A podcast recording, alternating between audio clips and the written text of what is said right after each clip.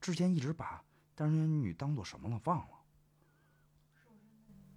瘦身男女有说了，但我也以我以为你肯定钟秀伟演的什么东西呗？龙凤斗这我真没看过。我看过，呃，讲的是两个人都是小偷，嗯也是刘德华和郑秀文，啊，然后坐火车去西藏，遇到个人叫王 宝强， 不是不是不是，是两个人都安排就是诈骗和偷东西。那不还是坐火车去西藏 吗？我我现在我再纠正一错误啊，我当时以为的并不是龙凤斗，是这部你到底以为是啥？是孤男寡女，哦哦哦，是这个他他恶搞了那个呃啊呃天若有情，哦嗯，然后那个那个骑摩托车，哎，你说，嗯，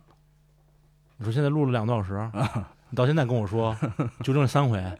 我他妈怎么剪啊？就就就放出来呗，就是把我的说错和最后的纠正，同时说大家听个彩蛋，彩蛋是什么呢？彩蛋是前面全说错了，同时保留下来就好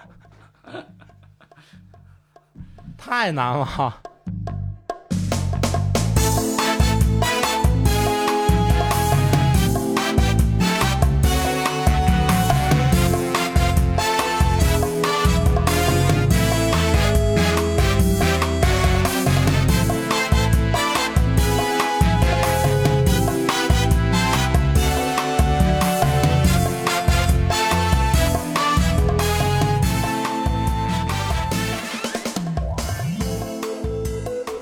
Hello，大家好，这里是 Black Cast，嗯，第四期，第四期了，第四期了，比那个 school 快多了。呃，呃，School 第八期了好像，哦，第八期了吗？但我们已经追上它一半了。啊， 对嗯，不赖电台，啊，嗯，第四期，我是许晨，我是大宝。呃，前三期其实我们聊了一下那个，呃，疫情期间在家看的电影，对然后聊了一个韩国电影，韩国电然后聊了一个那个呃音乐题材的电影，影。音乐题材，对，然后前三期算是，呃，尝试一下，然后练习练习，然后稍微有一点信心以后，我们决定聊我们特别感兴趣的一个题材，就是香港电影。香港电影，对然后香港电影过去这三四十年，嗯，嗯，这个可说的事儿太多了，是嗯，然后呢，我们就先从我们比较喜欢的。可以说是我最喜欢的了吧，嗯最喜欢的算是华人导演，嗯甚至没有之一嗯，啊、就是杜琪峰，对，嗯、我一个发小嗯在香港浸信大学读研究生的时候，嗯，呃遇到过杜琪峰。呃，杜琪峰来学校里边有过讲座，哦，然后还特意给我拍了张照片儿。这这段完全没用啊，大 哥呃，然后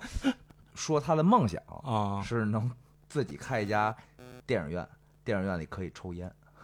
哦，啊、然后因为他特别爱抽雪茄，嗯然后说据说是就是哪怕在自己的车上嗯，也是雪茄不离手。那你就开一个雪茄店，然后雪茄店能放电影不就完了吗？ 那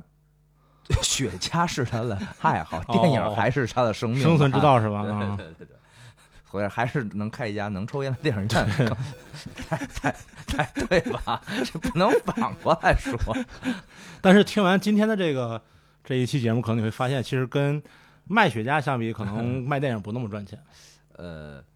至少在疫情的时候可能是这可样能的是对。嗯然后其实其实，呃，我们在之前想做香港的电影的题材的时候，然后嗯、大概把它分为几类吧，对啊、嗯警匪、黑帮呀、呃武侠呀什么的，对，一开始想的是按电影类型来划分，对，但是这个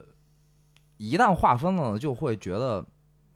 里边儿错综复杂的人物啊太乱了，说不开。而且说不开，嗯嗯，所以呢，还是以人物为主题对来说一说啊。对，而且相对来说，可能就是我不知道你，就我小的时候，其实大家都是，嗯、呃，就是应该八十年代末九十年代初吧，然后算是港片比较鼎盛的时代。鼎盛啊、呃然后鼎盛那个时候，其实大陆或者是好莱坞的影片或者其他国家影片也咱也看不看不见，呃，对吧比较少，比较少而且那时候都是译制片，特啊别对对对奇对，怪的哦，配、我的上帝呀 对你瞧，你 今天做了些什么？哦，约翰，不是这样的。对，都是这个套路的，实在有点儿看不动。对，然后也加上我觉得那个时候，因为这个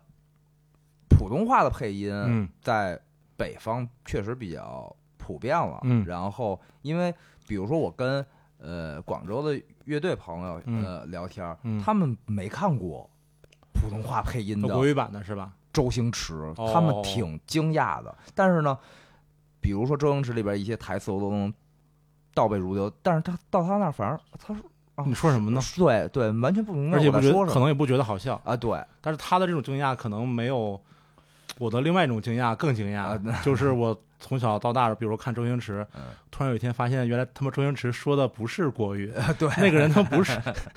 对对吧？就是对，就是说话那个人不是他，是对是是配音演员，是配音演员，这个还那个时候对我来说还挺挺嗯挺震惊的，对，挺震惊的，嗯。嗯，我然后一直以为就是那个声音就是他的声就音，是他对对但我也是其实就是那个配音演员有很大的功劳，让周对星驰更好笑了。至少在北方地区，对对对就不懂粤语的地区对呃是的。然后呢，其实刚才想说的是，就是呃，可能刚开始看看港片的时候是那种接受的状态，就是电视台放什么，然后可能你租录像带，对，或者是 VCD 呃 VCD VCD 盗版盗版 VCD 是对推广了这个港片呃。港片的最大功臣。其实我我我我我那个可能比你不是大点儿嘛，嗯然后我小的时候其实看的还是那个录录像带，啊，录像带然后最早也是录像带也是。录像带，什么东方三侠我就看录像带，呃，那我我的录像带实际看更多的是港剧，比如说什么《楚留香传奇》，我爸哦呃，我爸比如租租的这个录像带，嗯然后还有呃，印象最深的就是呃，反正郑少秋嗯，那那一代人的，嗯呃嗯对对对老港对，剧，老港剧可能对嗯租了两个录像带，给你看的是港剧，自己看是另外一个。 对嗯对，然后到可能可能再大一点儿的话，可能就是我们自己会去，就是呃主动的去查一些呃影片，嗯然后对嗯或者或者是自己心里帮他去做归类，然后这个时候可能杜琪峰和他的呃银河映像就慢慢就成为了，反正至少成为我最喜欢的一个呃说创作团队或者是一个啊对导演之一。对，嗯嗯呃，我大概可能得到初中了吧，嗯啊，开始就是，尤其是第一次看呃枪火，嗯啊，觉得哇太帅了，嗯然后第一次看呃一个字头诞生，嗯，嗯惊，呆了，对对对对对是惊呆了，对对对对，特别其实算是挺先锋的。 呃，太先锋了，嗯前半个小时相当于没讲。 嗯，对，嗯，然后我们其实把这个就是杜琪峰的杜琪峰导演的这个到到今天吧，嗯然后我们简单分了其实呃三个三个时间段嗯，啊，然后也不一定是科学，但可能对于我们来说这么讲会容易一点。对啊，然后分别就是呃九四年之前，然后九六年九七年他成立。啊、银河映嗯银河像映像之后，然后第三个阶段其实就是二零一一年以后，然后他北上啊、北上北上可能跟那个大陆大的陆演员和大陆的资资本方呃啊资方一起啊合合作的这啊三个大的部分。嗯呃，其实九四年以前的电影，其实我们看的，我就看过两个，嗯就印象特别深的看过两个，一个是就我刚才说的，小的时候那个录像带，我看的《东方三侠》，嗯，东方呃，神张曼玉，呃然后呃杨紫琼，杨紫琼是不是还有梅艳芳啊？啊、对梅艳芳啊，然后其实就是一个混合了这个呃古装戏和现代武侠的一一个一个一个东西，嗯，它有点像就是什么，我都感觉有点像这个，比如说蝙蝠侠或者什么青蜂侠那种感觉。啊，对。对对，有点对像吧青蜂侠，有战车，哎然对后对有对高对科技，然后有斗篷还，啊，对，飞还来有飞斗去篷，对对对吧？就是有点嗯有点武侠版的超级英雄的那种对对对啊那种感觉。那个时候我觉得他也没有找到自己对的思路，也没有找到自己最得心应手的题材，对，包括因为我看过是，呃，《审死官》嗯，是周星驰主演对的，他拍的嘛，他拍的，嗯然后呢还有《济公》济公对就是这是《审死官》还比有一些屎尿屁或者有一些周星驰滑稽戏嗯在里边儿，然后《济公》完全不是一个搞笑题材，其实回过头来看，嗯就是因为他要找那个九世呃废人、嗯九世妓女嗯和九世恶人嘛、啊，然后是讲的是一个呃惩奸除恶，然后又轮回，然后嗯又有这么一个讨论在里边儿啊，就严肃嘛，呃，就是比较严肃啊，比较严肃啊啊，没有什么就是太太周星驰的类型啊，嗯嗯。然后那个时候其实是什么呀？是这个就是从这个杜导的这个这个呃年代来看的话呢，就是他是从呃 TVB 演艺班毕业以后对，跟这个王天林导演呃，跟王天林导演对嗯，然后到八十年代末九十年代初呢，就他自己呢就是算是接活儿吧，因为那个时候对好像就是嗯也不是按片酬给的，就是啊导演对跟那个什么演员跟上班差不多呃跟是应该是领工资了啊领工资，对然后他就拍了很多这样的呃电影，嗯然后包括我最近看了一个，这我不是因为说这个杜琪峰看的，就是随便看着看到的，叫《至尊无上二之勇霸天下》，啊，这个我看啊过，有王杰，王杰、对，刘德华、刘德华，吴倩莲然后断手是吧？啊，我记对得对对对对，是吧对嗯，对。然后然后我看看了就就是怎么说呢，就是就是我后来我也是无意中看了这个片子，因为有讲赌，嗯然后有刘德华，有王杰，我觉得挺奇怪的，看了，对然后回过头来我才发现是他导演的，我对想这是什么乱七八糟？对，就是这片儿就是。我觉得可能当年看，可能大家觉得，嗯，应该还不错。那王呃当年我觉得可能也就是很一般，但是并没有什么王杰、不啊刘德华，然后年轻的吴倩莲，嗯，对，太好看了。嗯然后，但现在看的话，就是感觉这片儿，就是他一开始说这个这个有一个什么传世的一个什么玉，嗯说谁拥有这块玉，就会有赌神相助，嗯逢赌必赢。嗯，然后整部剧跟这个 玉一点关系都没有，对吧？对对对对对，然后就是那个王杰，就反正就是一直冷着脸儿，嗯，然后也不笑也不什么的，对，对吧？嗯就就是这么一个一个挺从从感觉从剧情发展来说特别莫名其妙的莫一名个其妙，嗯啊一个一个戏。嗯，啊，嗯、这个大概是九四年之前我们看过的几个几个电影，然后到九四年的时候，其实就像刚才刚才说的，就是那个。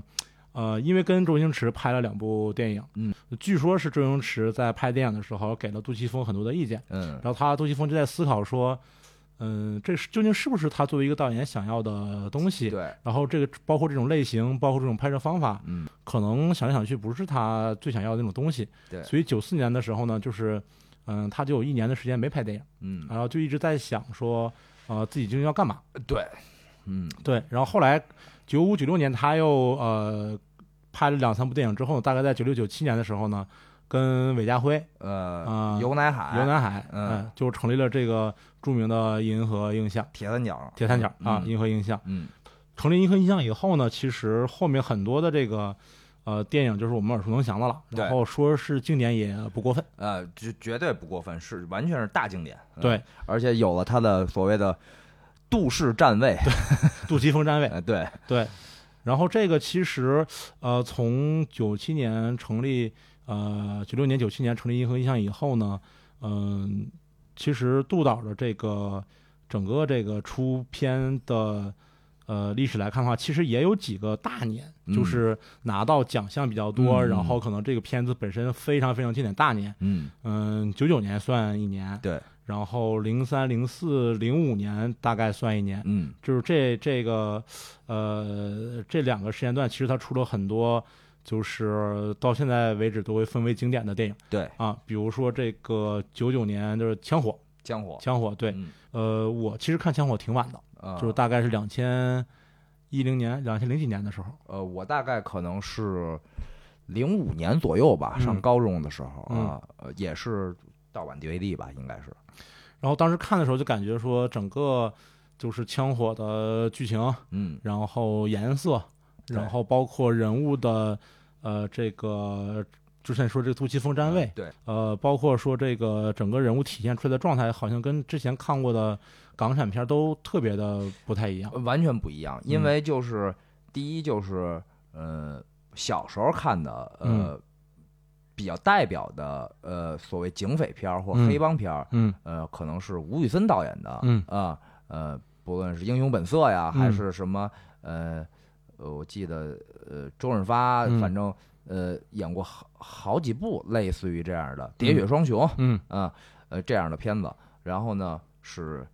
有里边有大奸大恶，对，对有这个孤胆英雄英雄复仇，啊，对，呃之之类的这样的呃套路在里边。对，而杜琪峰呢，就是第一里边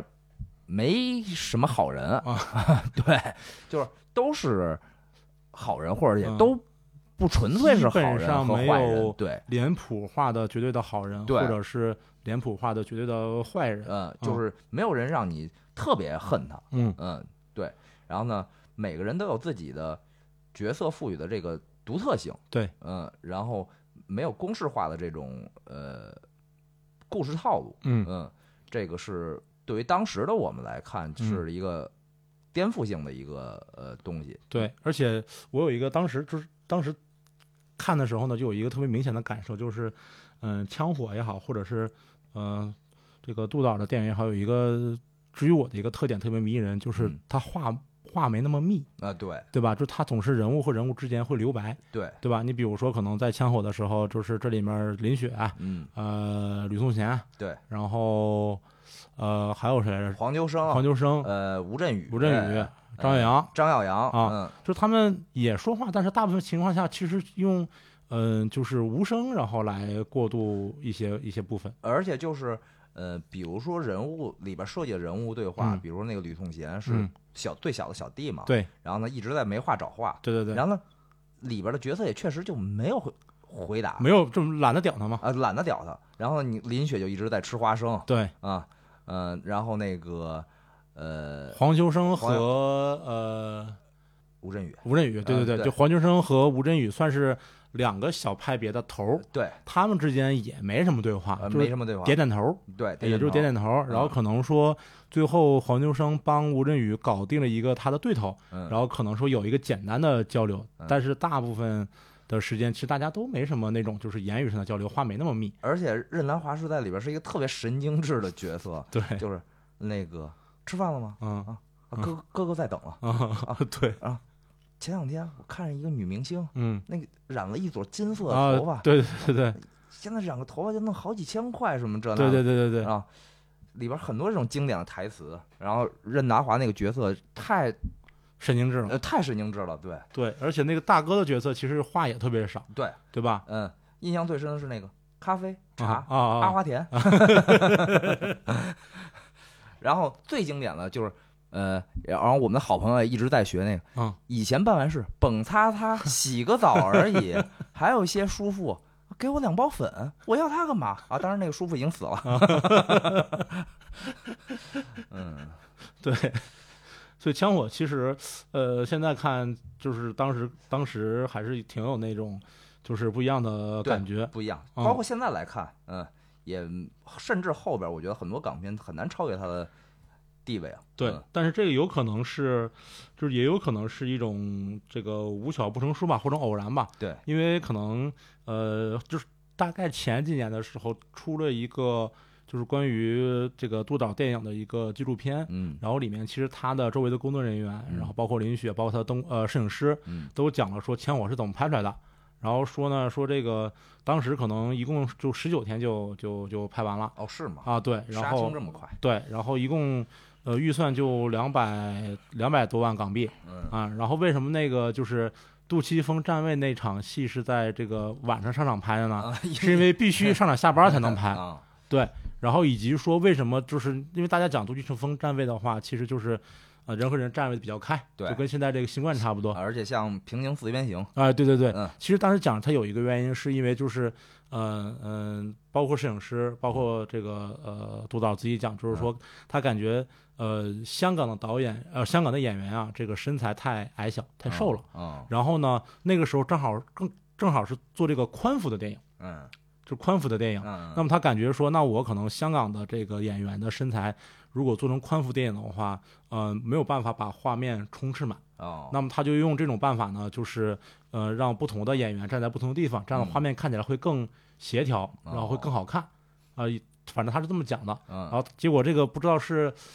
呃不知道是不是真的，反正他就变成了一个、一个一个一个风格。风格对至少呃，当时可能一开始是他觉得为了填满画面，但是他对发现拍出来确实很厉害，确实填满画面了 啊，，对。之后包括放逐，嗯，嗯，一直放在逐沿用这个，对放逐站的就太他妈开了，快站屏幕外头去了， 对，是 吧？嗯对，放逐里边有几场戏也是很明显，啊那还是那几个演员，而且啊，任达任华、达华，黄秋生，嗯呃，那个林雪，嗯呃，那个张耀扬，嗯，呃，吴镇宇，对，嗯，然后呢还多了张家辉和林家栋，对，嗯，站得更开了，人多站得更开。站得更开了，嗯呃，枪火其实这个算是一出手就，呃，有收获吧。这对个我看了一下，是拿到了第三十七届金马奖的最佳导演，啊、嗯，最佳男主角是吴镇宇。吴镇宇，嗯然后同一年，其实是为什么叫讲同一年呢？是因为想证明说，其实不是一个呃，就是矬子里拔大个儿。嗯对，因为在同一年的金马奖的竞争的最佳剧情片是呃《卧虎藏龙》那拿到了最佳剧情片，嗯然后最佳女主角是张曼玉，啊，呃是《花样年华》。花样年华，对，啊，嗯也就是说，其实枪火在金马奖这一届的话，其实是跟《卧虎藏龙》和《花样年华》嗯在 PK，在 PK 嗯啊，然后他拿到了最佳导演和最佳男主角，嗯，呃，这很说明这个实力了。实力没错，而且另外两位导演也啊都是华华人电影界的对大腕儿级大腕儿啊大腕，王家卫对和李安，对，嗯而且就是，呃，枪火的时候，其实其实这么看的话，这算是他成立影像影像以后比较早期的对呃电影，然后嗯也算是说可能他自己在呃自己的这个风格上比较中前期的作品，但是我李觉得算安是奠定了杜琪对峰的风格的是的一个电电影，电影啊，对，就他算是我觉得可以算是一个比较。呃，比较呃年轻状态的一个一个嗯一个一个一个一个一个状态吧，就比如说可能呃不能说是新导演，嗯但是说确实是一个新的状态。对，但是他对标的李安和呃王家卫，嗯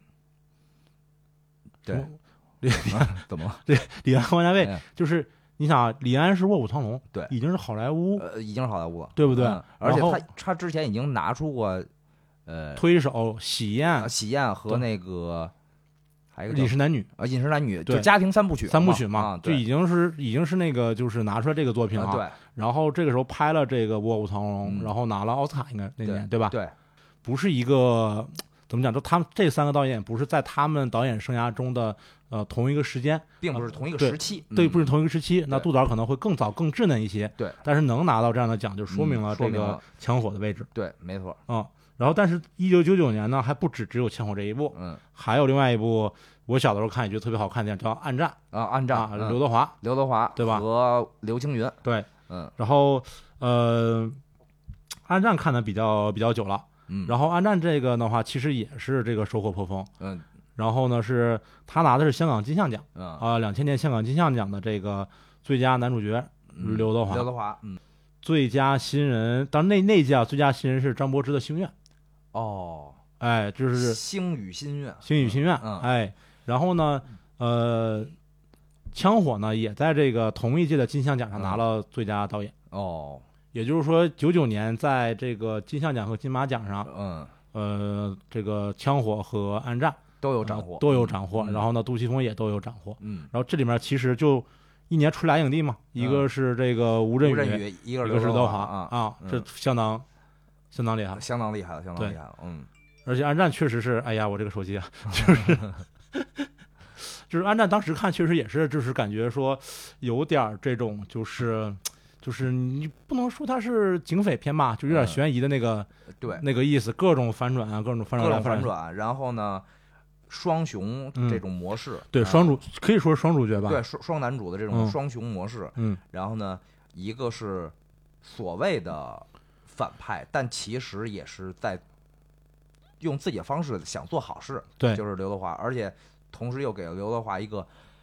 很拿影帝的戏份，就是他知道自己得了绝症，对要是在死之前啊、办好这件事儿，然后对自己安心的去死，对啊，这么一个呃设定，我觉得对就是一个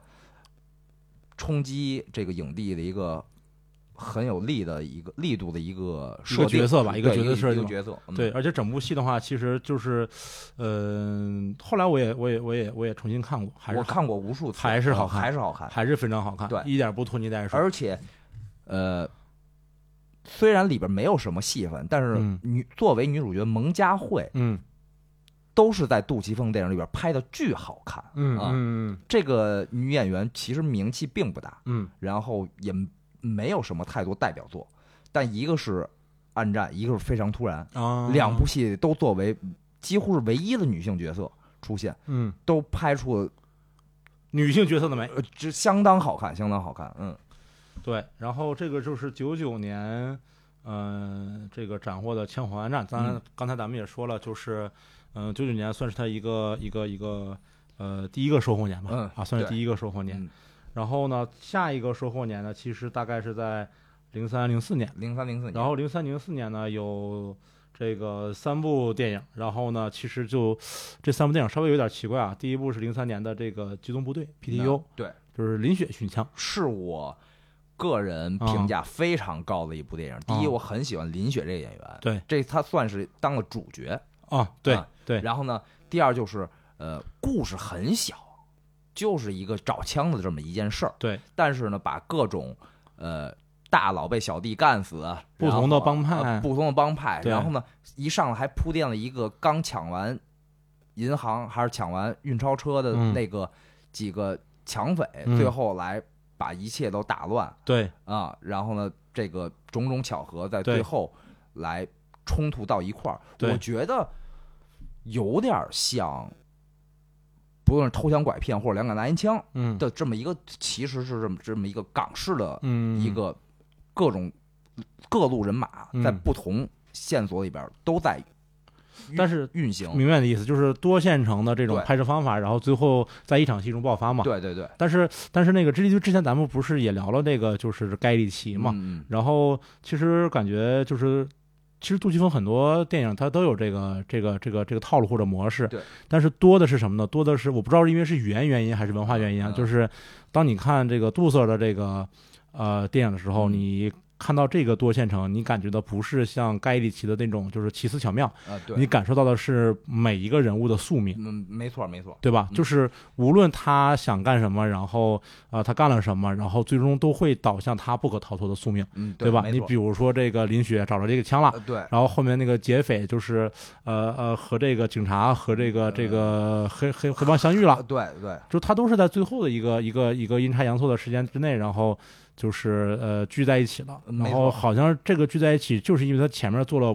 不同的选择。不同的选择，对，嗯然后但好像说，无论你做什么选择，都逃都不会脱导致这个结局，对对嗯，，而且这种宿命其实慢慢都贯穿到后面，他很多的呃很多的电影里，，对包括比如说非常突然《非常突然》，呃，《非常突然》是应该是在他之前吧，哦啊啊大事件算吧，呃大事件，嗯然后包括放逐，放逐一对开始说是去杀那个呃东莞仔对呃，呃林家栋，呃林家栋，嗯嗯、然后呢，当时呢也有说也提到了黄金那件事儿，嗯结果是他们跑路之后碰巧碰到了黄金运、哦运金子的车，然后他们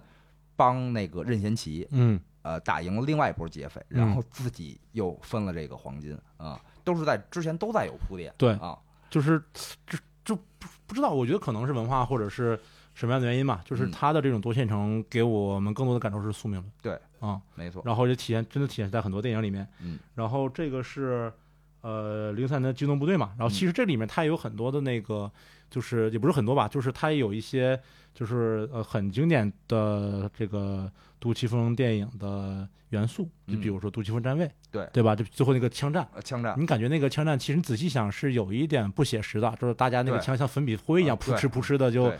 就在那儿打，嗯然后非常冷的这个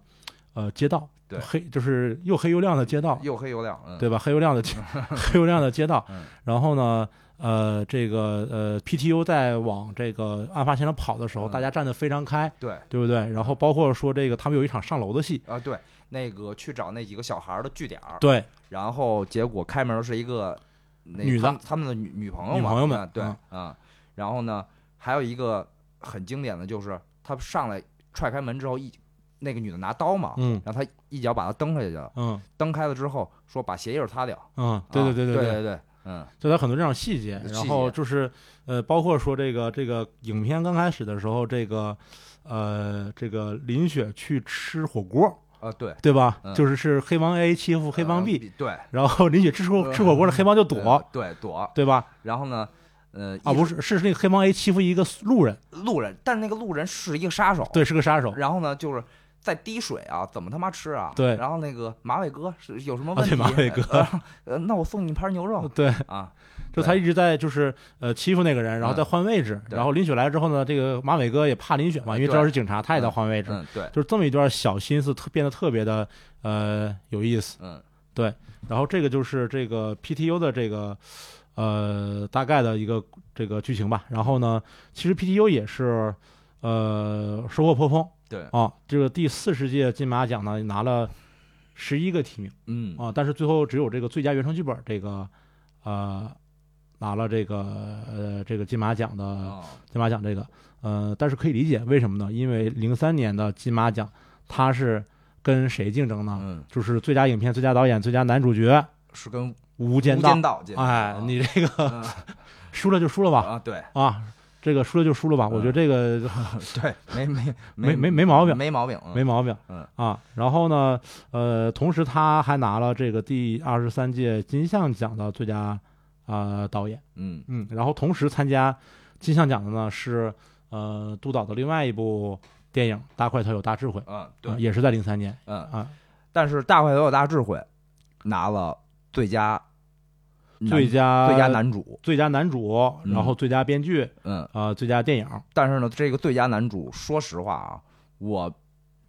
个人心里并无法认可。嗯我觉得最佳男主应该是《无间道二》的吴镇宇，呃但是《无间道二》好像确实没没是没干过《大块头与大智慧》同在同一年哦，啊、但在我个人心里，《无间道二》的位置太高了。太高了啊吴镇宇那那个那年太高呃了，对对，那那那年吴镇宇，呃那倪永孝有点太太呃帅厉害了，太帅帅啊太！帅了。居然会输给《大会有大智慧》的刘德华，我作为影迷来说，嗯，不太同意。嗯嗯，这个《无间道二》的这个呃吴镇宇，其实比安战的吴镇宇应该是感觉是更近了一层。啊，嗯进了一大层吧。嗯我觉得也经过呃那几年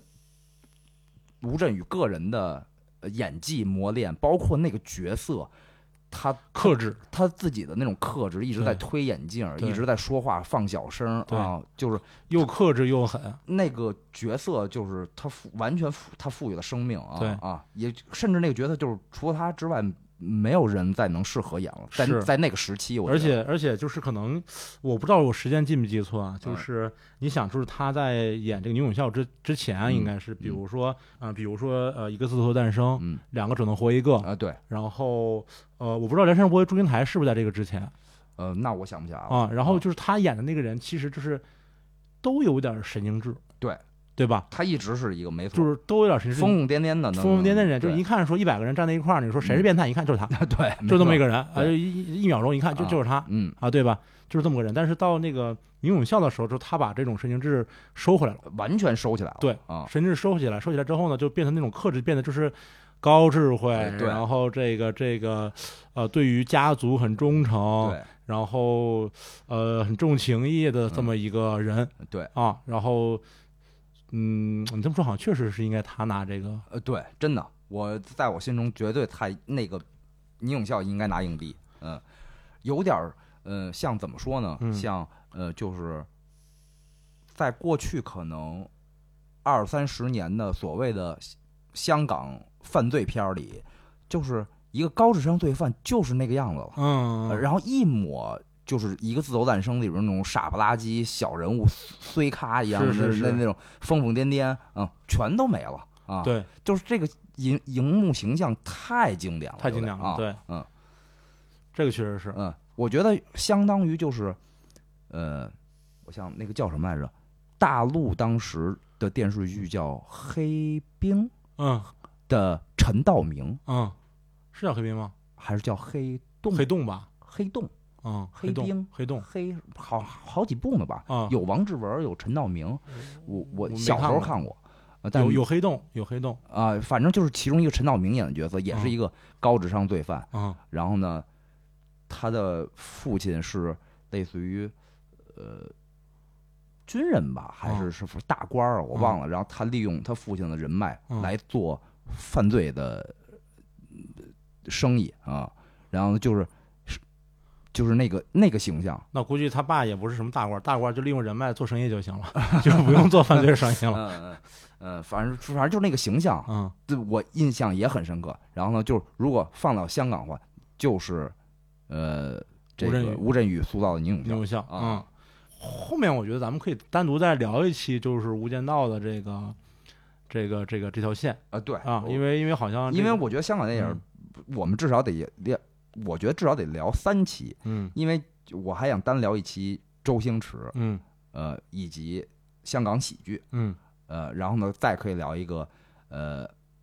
警匪片为类型，嗯其中就是以《无间道》啊，古就是惑仔啊呃，庄文强、嗯呃刘伟强、嗯呃，包括呃后边儿还有呃麦兆辉，麦兆辉，嗯还有叫什么韩战嗯，不知道这是谁拍的，我知道韩我韩战我看了一二嘛，一二嘛但，我没看，我嗯但没看导演是谁那个，也是一个双人组。嗯然后呢，虽然后边儿的拍的作品一般，嗯但是我觉得韩战算是找回了点香港黄金时代的面子面子是吧？找回全家人的面子，啊，对，就是警匪片的那那种高尽量高度啊。我觉得韩战一，尤其是韩战一，嗯呃有郭富城和这个呃梁家辉嗯，呃双影帝来这个双雄这个这个这个部分，呃阵场，然后呢，这个其中两个人对峙的那个经典的镜头，嗯我觉得相当不错。呃，后来这两个导演，虽然我想一时想不起名字啊，嗯呃还拍了一个我觉得不怎么样，呃，评分也确实不太高的那个叫呃偷导弹的那个，有一堆韩国人，哦哦哦，呃然后有那个歌神张学友演反派，呃，导弹的，是不是他绰号是什么什么吃道什么那个？吃到吃到，哦那是那两个导演哦，啊，我有印象，嗯，然后我但当时哦那个就那个我看了，就有点有点有点，我是不是没什么钱啊？我觉得那个这个整个科技感差点意思。而且我觉得没把控住，嗯就是因为他到最后，他明显想拍二，但我嗯觉得应该是票房口碑都一般，嗯，所以没有后续，因为最后没抓住迟到，嗯没抓住张学友那个角色，然后等于前边两个小时白说，不是就跟那个前情提要一样啊啊就是故事没完结，然后甚至我都不想知道他后来怎么着了啊，我觉得是韩战的成功可能让这俩人有点飘了有点飘了。啊，呃，这个是讲的是零三年对吧？零三年的这03个，然后这嗯之前是不是还有我我忘了时间点了？嗯，之前是不是还有单身男女和瘦身男女，也都是刘德华和它它是这样的，就是银河印象其实两条线嘛，嗯就是一条线就是咱们讲的这些，就是比如枪火呀，包括我特别喜欢的暗花，嗯啊对，暗花太经典了，暗花，但是暗花是尤达志拍的，哦是尤大志拍的，尤达志对对拍的，对但暗花太棒了，太颜色我操呃太对牛逼了，而且就是就是那个就是颜色，然后整个故事也是很宿命的，对对吧？然后呃，梁朝伟、梁朝伟和刘青云，刘青云啊就太棒了，那个嗯对吧？然后、呃呃，包括暗花呀、什么的暗战呀、什么的，这些其实是一条线嗯啊、呃这是这是这个杜特想拍的这条线。嗯 对，还有一条线是为了养活那个养活全家人的面子，嗯对，就是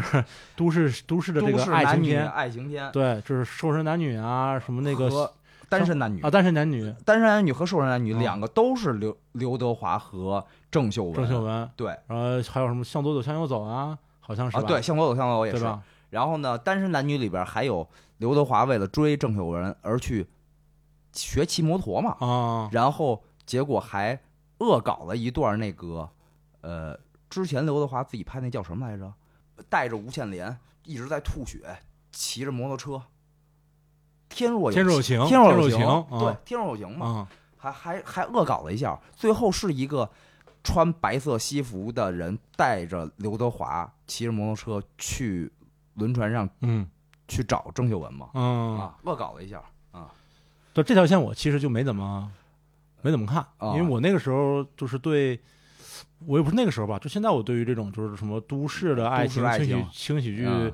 嗯，不不是特别感兴趣。嗯我反复看的可能就是这个黄浩翔啊，啊，就是别的可能就没怎么看，就是一一一直就是说，呃，因为像在我脑子里一一直就是这条这条咱们现在聊的这条、啊啊这条线多一点，我是为什么会看呢？我是嗯一是因为觉得那个时候的刘德华和郑秀文这对儿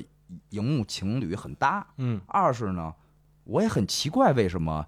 杜琪峰在拍这些东西，哦然后也在看，然后呢，第三就是因为长期出差的缘故嘛，嗯就是住各种酒店，嗯，然后酒店的那个放的点全是这个点播盒里呢，啊啊，我有一个就是习惯，就是比如说就想出点声儿，嗯，然后呢，比如说在用手机工作或者嗯在等着去演出现场的时候呢，嗯我就随便想找一部港产片儿来看。，嗯然后这样的片子很多，哦，我又看过，而且都是国语配音。都是国语配音，我而且我又看过，我就想放个声儿出来。然后呢，经常会有这类这一类的选择，就看会儿停会儿，然后干点别的也不啊耽误。就让他一直放着啊，啊有个声儿就行了。然后又是我一个看过的剧情，又不用盯着去看明白，啊，又很轻松啊，就是这样的片子，我反而在酒店酒店经常会放。 行吧。然后说回来，零三年啊，就零三年，其实刚才讲了那么多，其实是觉得，呃，这个这个吴镇宇没拿没拿影帝，有点有点可惜，有点可惜。然后，但是那一年其实，嗯、就是银河映像拍的这个《大智老》，就《大块头与大智慧》，那本身也是一部，呃，算是挺挺神的片儿吧。挺神那的，可能对于很多人来说是莫名其妙莫名其妙，啊对吧我而我看了好几遍，啊。 有点没没太看懂。对，我觉得是，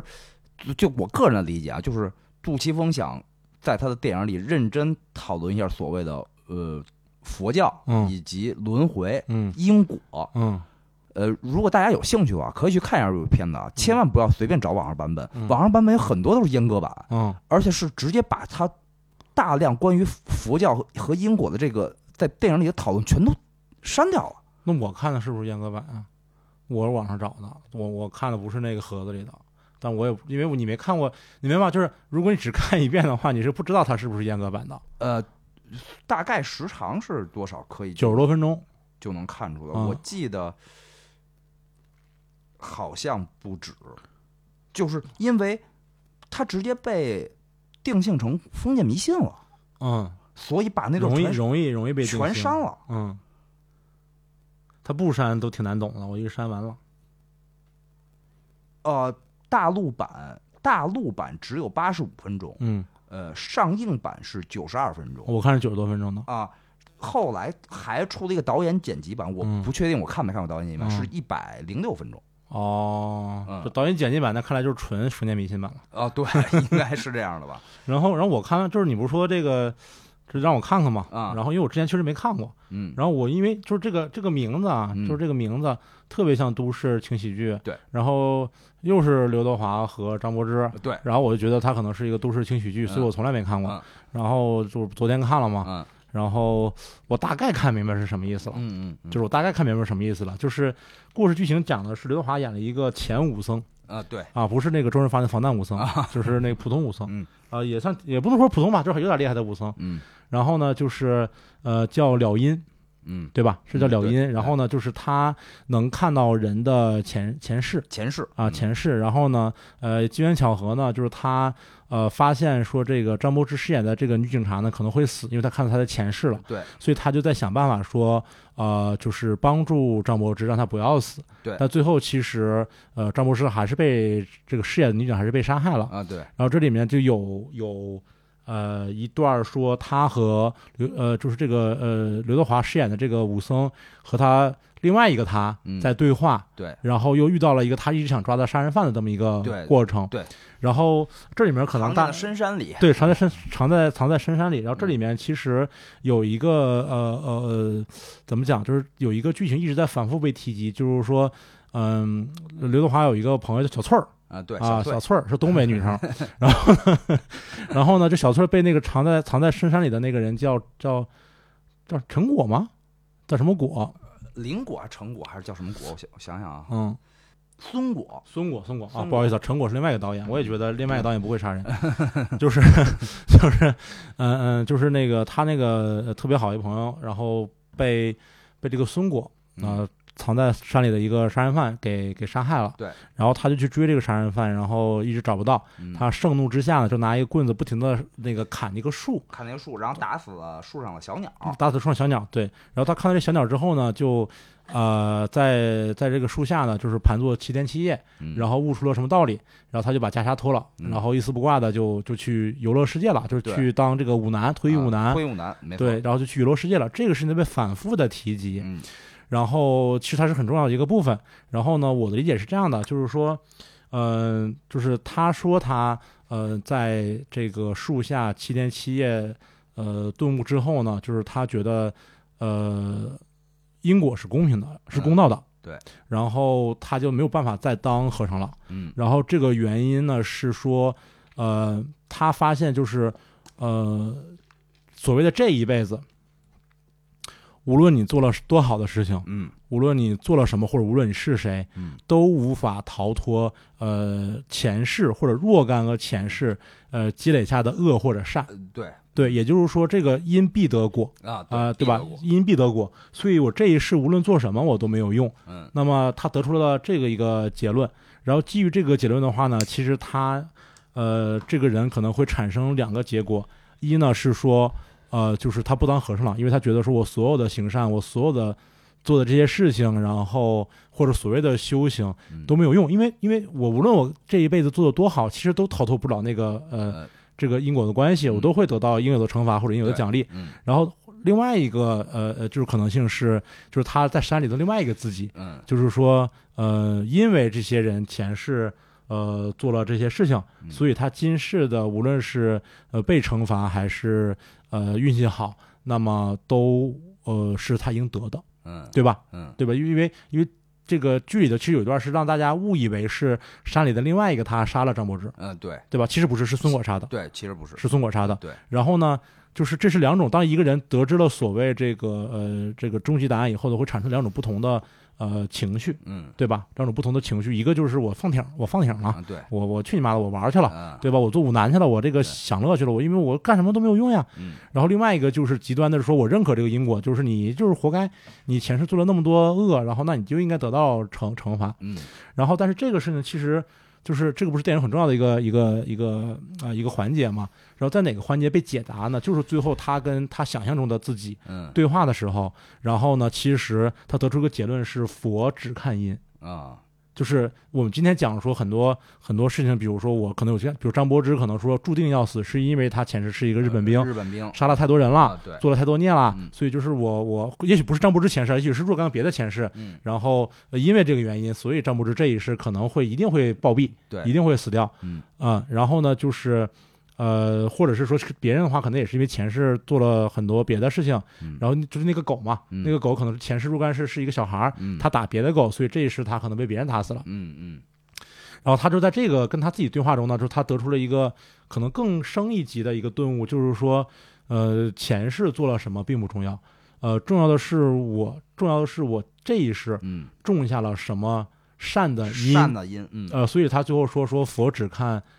因，只看因他只重视这个因。嗯那么我怎么才能终结掉这个因果呢？嗯这个因果轮回呢，并不是在这一世不停的去救一个人，嗯而是我无论上一之前做了什么什么什么事情嗯，我就在这一世种下好的因，嗯然后用所谓的大爱去解决这个问题，对才能终止这个嗯轮回。嗯这也就是为什么张柏芝其实在此之前，然后他有一段戏是拿那个花撒开说：“但愿这个世界上再没有人杀人了。”对因为从这一刻开始，我种下了善的因，后面才能终止这个事情。嗯如果这一刻我去报复或者干嘛的话，其实它还是一个停不下来的轮回。对所以刘德华最后在山里待了五年，也跟流浪汉一样，然后最后他看见了松果，嗯然后就拥抱了他，嗯对吧？就没有说就是杀了他怎么样，没有而是杀了而是拥抱了他，嗯然后是这么一个呃嗯一个一个一个事儿。嗯反正我看完这个以后，我是这么呃理解的，嗯我也不知道就是咱俩这么说，如果没看过这电影的人能不能听听听明白？嗯呃就是如果没看过的话就去看一下吧啊，对对对 对，就是你就能不能听明白？反正我大概就是这么一 个，嗯一个一个一个呃理解吧，嗯也许对，也许不对，因为我确实不太懂这个嗯呃封建迷信啊， 呃也不是吧，就是不太懂这个，就是所谓说这个所谓的这个佛法或者佛教它是怎么讲的嗯。对但是看完之后，反正电影给我的是这样的一个呃一个逻辑啊啊，对是这样的一个逻辑。然后这个逻辑其实也蛮劝人呃向善的，向善的啊，嗯就是你不要觉得说，呃，你以前或者说咱不说前世吧，就嗯比如说你可能你若干年前可能做了什么错的事情，或者你撒了谎，嗯然后你用很长的时间在圆这个谎，嗯在补这个错误，然后你对觉得说也是两种状态，一种放挺了，爱怎么怎么地吧，嗯还有一种就是说那那就呃这个这个这个该有报应有报应嘛，嗯对吧？然后呢，那其实也不是。你从现在就是做好的事情，对，然后这是最重要的，嗯当下开始做好的事情是最重要的。嗯对啊，这让我想起来刚才我来你家的时候 嗯， 在门口等你，然后楼下那个大娘就 在说说人在做天在看，对吧？不是不报，时候未到。嗯然后呢，这个老天有眼啊，你做了什么事，老天都在看。呃，你做了错的事情，他肯定会惩罚你的嗯啊。然后我以为他说什么呢，然后接着他说这个特朗普 啊，现在做了那么多事儿，老天有眼，肯定会报的，只不过是时候未到。嗯我当时心里说，我说我说阿姨，我说我说咱这两个老天，他是两个不同的老天，对，可能管不了这么这么宽，但是你会，但是你通过这事你会发现，这个是，嗯，这个所谓因果报应轮回，可能是深入在中国人骨子里的一个基本的一个朴素，你可以认为是朴素信仰，或者是一个朴素的哲学概念，对对吧？嗯，然后呢，我当时看完这个这个片子以后，我就查了一下一些影评，大家嗯说我操，那你这个，呃，这个这个那个刘德华，你见着孙果了，就饰演这个武松见着孙果了，然后你没有，就是你给他一个拥抱，那没问题，嗯但是他也杀了别人啊，嗯，你这个难道你的所谓的就是，呃呃，佛法的顿悟要凌驾于法律至上吗法律？至上嘛，嗯我就后来我想想，其实不是的嗯，就是一个是说你作为现这个所谓的现实嗯啊，就是你都做错的事情，你呃人类或者是国家或者社会有一个基本的公约，嗯那啊你不能超过这个公约，这个公这个公约就是法律，对你不能超过它，嗯对吧？那个，但同时呢，就是你作为个人的一些嗯感悟也好，或者是生活生活状态也好，其实你可以呃用另外一种方式去看待你的生活。对，我觉得这两个可能并不并不矛盾。并不矛盾。对，因为电影里其实最后那个他刘德华饰演的了音，嗯不还是把孙果交给了这个我们公安干警了啊吗？对 对，没错，交给公安家，对？吧？交给了公安干警，然后就是他被遣送的时候，啊呃，有一个细节，就是他有两次遣送嘛，嗯都在跟警察要烟。对第一次是拿了一盒，对，第二次把火是机也拿走了。啊，第二次是只拿了一根儿。对，啊 第一次拿走一盒，把火机拿走，就特别像 school。谁 跟你说没有烟，然后回头什么也没 有了，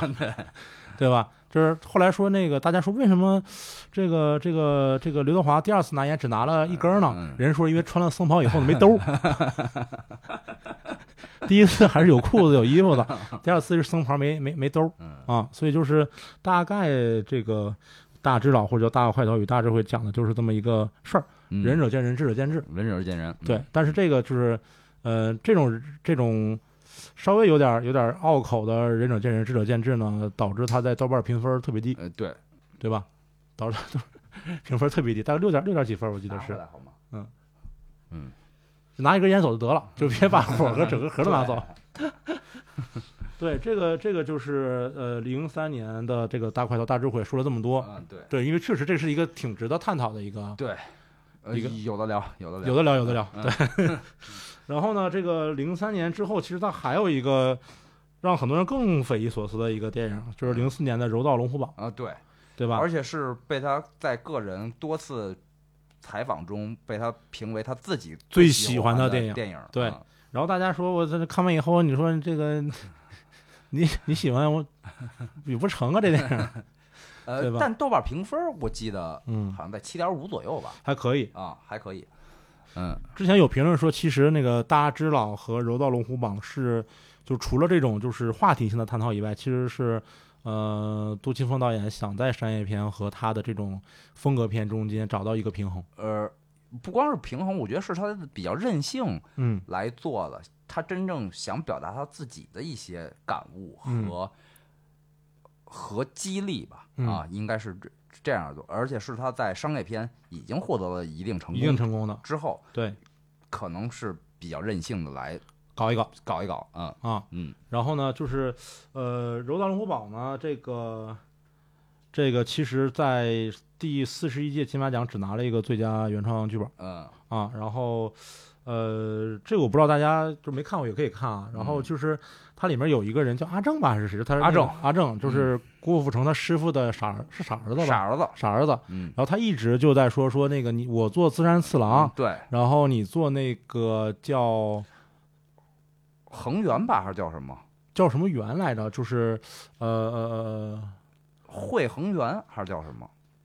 那个字是多音字，我不知道他念是不是念是不是念那个或者秦桧的会嘛？啊？对，对吧？然后我不知道他念什么，但是这个，呃，我当时就不知道什么意思。后来我查一下，发现呢，就是其实这个这个电影其实是在向这个黑泽明的资山资三次郎致致敬吧？啊，这个太难读了，啊，对，资山资三次郎致敬资，三四郎还是资三四郎致资敬，三四郎？对，资三四郎致敬。嗯然后呢，就是呃，如果我们了解一下那个资三四郎的这个背景，其实你会发现，应该应该我们觉得可能说，呃，这个杜琪峰导演也想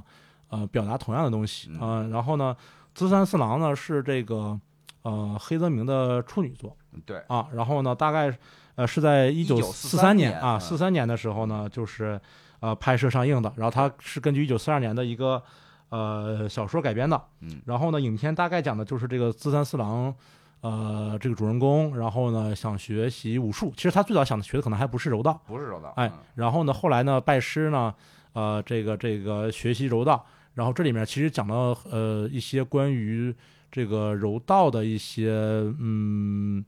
怎么讲，就是挺像是禅宗或者是那种呃，道的这种所谓的东西。精神吧，啊对对对，啊这就特别日本嘛，这柔对道、茶道、嗯对，呃剑道、而且呃樱木花道，啊对， 就是这些这些东西。而且这个自三四郎这个大背景是日本已经面临战败，对，呃，就是知道自己要输了对，啊，然后呃，一个所谓的所谓的什么呢？面临失败的一个命运的的不也不叫抗争不叫抗争，就是算是我觉得算是一种鼓舞吧。啊，对，算是一种鼓舞吧。然后，呃，为什么说一种鼓舞呢？因为其实就是资三四郎的这个故事背景，嗯嗯、其实也挺有讲究的。嗯，就是他讲的这个主人公，其实是在呃一八八二年，嗯就他这个故事背景是在一八八二年，嗯是什么时候呢？是日本黑船事件之后，啊明治维新的那段时间啊，啊。也就是说，其实，呃，他同时经历了西方文明对于国内的影响。啊对啊，这个是一种进，可可以说是某种进步吧，啊某种某种进步吧，嗯你不好说它是不是，呃，这个殖民或者什么东西，它是某种进反步正，也是被呃铁炮、铁剑对敲开了国门。敲开了国门，嗯然后呢，就是和西方文明的这么一种融合和嗯呃进步嗯，但同时也是日本国民本身对于就是西方各种更强势的文明或者是文化的一种一种反抗和鼓舞嗯，对，啊。然后呢，呃，这个放在一九四几年日本快战败或者战败以后呢，其实它大概起到的也是同样的作用。嗯，就是他将临面临的也是，就是你想战后可能说美国对于日本的这种这个长时间的监管嗯，对，然后呢，以及说他面临的就是呃整个这个呃战败后的重组，头两颗原子弹嗯被炸得不对像样子。嗯，然后整个国家失败了，然后大家都觉得特别特别衰，没面子，呃嗯不是没面子吧，就是就特别低落呃，然后沮丧经嗯嗯经济也很差，然后这些都很差。对那这个该该怎么办？那么其实它也是，呃，就是虽然是不同年代，但其实多多少少有一点呃，对，呃同样的这种议题的嗯感觉。呃，然后呢，其实呃，这个《资三四郎》上映的时候挺有意思，就它最早是一个这个呃九十七分钟长的一个版本。嗯，然后后来到这个四四年、四五年的时候呢，因为这个电力的这个 节省电力的这么一个规定，所以当时要求说每部电影呢不能超过八十分不能钟，超八分钟。嗯然后呢，这个电影就在制作团队不知道的情况下呢被删减，删减到七十九分钟。嗯然后呢，被删减的部分呢就不知道去哪儿了呃，对，啊。然后一直到说这个苏联解体之后呢，就是日本人在俄罗斯找到了这找个到了这个丢失的这个十多分钟，对，然后呢，到最后说零二年再出 DVD 的时候才是这九十几分钟的呃。对对对，啊，这也挺有挺有意思的东嗯西。然后，呃，这个其实确实说黑泽明导演早期的这个，嗯，这个《自三三郎》没看过没看过啊，但是呢，他老了。然后，但嗯是呢，这个当时的这个，呃，电影被送审的时候呢， 嗯呃，谁是这个这个审查官之一呢？是小津安二郎啊，啊，也是日本这个非常著名的呃导演。导演啊，然后呢，他的评价这部电影就是说，如果呃是一百分儿的话，满分儿的话，那这部电影呢就有一百二十分儿嗯，啊，有这么高的一个对，这么高的一个评价，啊一个评价。所呃以呢，就是就是，呃，了解这个简单的背景以后呢，你会发现，就是这个在影片片头，嗯，阿正在唱那个啊莫名其妙的日语歌，对，然后这个这个郭富城在这个稻田，这个他那个是水稻还是不是水稻？是反正是一个，就全是植物的一个，全是全是做农作物的一个呃里边在数数柔道嘛，对对啊对对对是麦子地还是不知道稻子地不知道，啊对，就那，种一人来高的这种对对这种对这种这种这种植物，嗯然后再再再做各种柔道的动作，嗯然后包括说他整部电影就是讲的说柔道，呃，就是对于人的影响。嗯，它其实讲的不是呃柔道中的胜负对人的影响，呃对是柔道精神对、呃对所谓的道嘛，道呃嘛精神，嗯，对对人的影响。就像就是就是这里面其实那个你看主演郭富城嗯说刚开始谎称说自己要瞎了，对，是吧？对，这个呃想找人打打打打打架，对，对吧？嗯，硬踩着呢是说呃富二代。对，对吧？然后但是想成名，嗯，当女歌手，女歌手，然后一直解决，但是一直就不顺，嗯，对吧？古天乐是这个前柔道的，算是天才选手吧呃天，才选手，天才选手，然后一蹶不振，一蹶不振，开个酒吧，什啊嗯开么个事儿酒都吧弄天，天喝烂醉，喝烂醉，嗯然后他偷那个呃别人那个老大钱，嗯对，对吧？偷这个一个黑帮老大钱，嗯然后有一场戏是这个呃应采儿的经纪人嗯是陈小春儿，啊，对，然后这个呃古天乐的酒吧老板，嗯还有呃他们偷钱那老黑帮老大嗯啊，他们都在这个酒吧里，嗯，试图管他们要钱，或者让他们把他们抓到生活的轨迹里面去。嗯啊，，大概感觉他们是敌人，嗯但最后呢，就是这个你会发现，古天乐说说我想跟你比一场，嗯比的那些人就是他这些人，嗯，对，这都是他的这个就是学柔道的这些这些算是朋友吧，我嗯啊觉得，对，对吧？然后你就发现说，虽然这个老大一直在找这个古天乐麻烦，嗯但其实他说的是不是说你偷我钱，而是说你想要钱，你光你跟我说嘛，嗯对，你偷我怎么我再怎么混，嗯对，没 对吧错？嗯就是其实还是想想帮他，嗯，对，嗯，然后最后其实，呃，有了这个梁家辉和呃古天乐在这个这个呃这个刚才我说的刚才我们说的那个就是那个那个植物植物园 那个那个蒙着眼睛吧，决战吧，对《蒙着眼决战》嘛嗯，然后因为那个呃梁家辉是呃不什么是梁家辉那个呃古天乐是真的说这个要失明了，啊，对对吧？那时候已经失明了，对然后所以梁家辉为了公平呢，就是蒙着眼呃睛蒙着眼去决战，对，最后说呢说哎你赢了。嗯啊。然后这个其实也是对于《自三四郎》最后大决战的一个这个呃呃，致敬，致敬啊，就是讲了这么一个一个一个故事。嗯怎么说呢？我觉得应该就是呃，杜 Sir 杜导啊，嗯这个应该很就是很受这个黑泽明影响吧。我觉对得就是《柔道龙虎榜》嗯这不呃，就是他的自三四郎。枪火和放逐呢，就是嗯他的七武士，嗯，对啊大概是这个意思。对对对，就是呃，有评价说是呃，他其实承接的不是呃黑泽明的神呃那个呃行，嗯行，承接的是他的这个神呃神，对，嗯对，